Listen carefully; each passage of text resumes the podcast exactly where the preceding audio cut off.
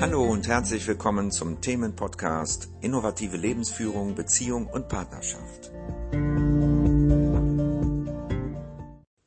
Hallo, jetzt wieder Ulrich Louis mit einem Podcast, diesmal über das Thema der ideale Partner. Ich wähle hier einfach mal die einfache männliche Form, Partner. Ich meine natürlich auch Partnerin. Ja, hättest du gerne einen Partner, der ideal zu dir passt? Das ist die Frage. Ich glaube, das wünscht sich fast jeder. Aber was meinen wir in der Regel damit, wenn wir den idealen Partner, den Traummann oder die Traumfrau suchen?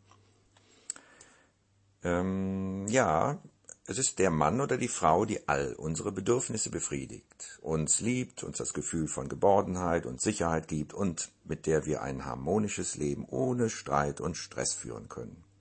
Ne? Das wär's doch. Also ein Partner, bei dem wir uns nicht weiterentwickeln müssen, bei dem wir uns nicht verändern müssen.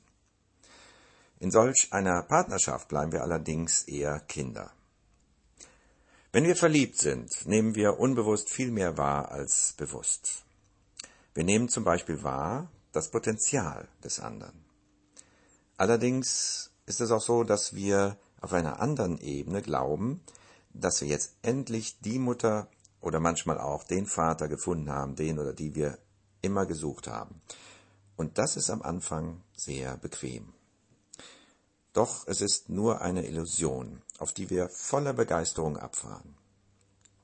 Die meisten Paare kommen auf diese Weise zusammen und wahrscheinlich ist das auch okay so. Doch wenn es dabei bleibt, geht die Beziehung nach einer Zeit wieder auseinander.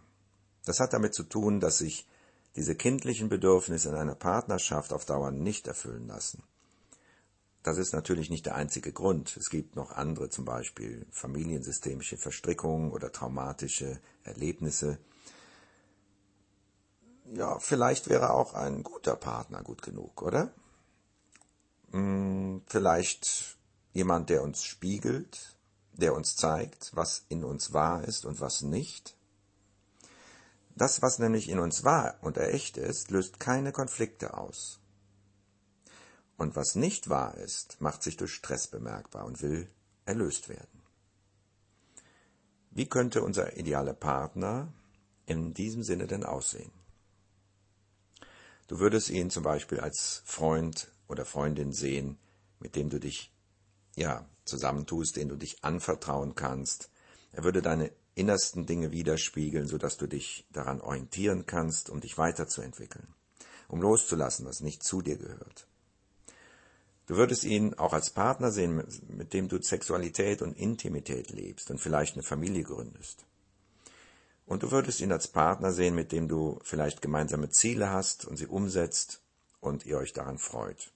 Und vielleicht würdest du ihn auch als, Wert, als Weggefährten sehen, mit dem du gemeinsam auf einem Weg der Selbsterkenntnis sozusagen das Leben erforscht und genießt.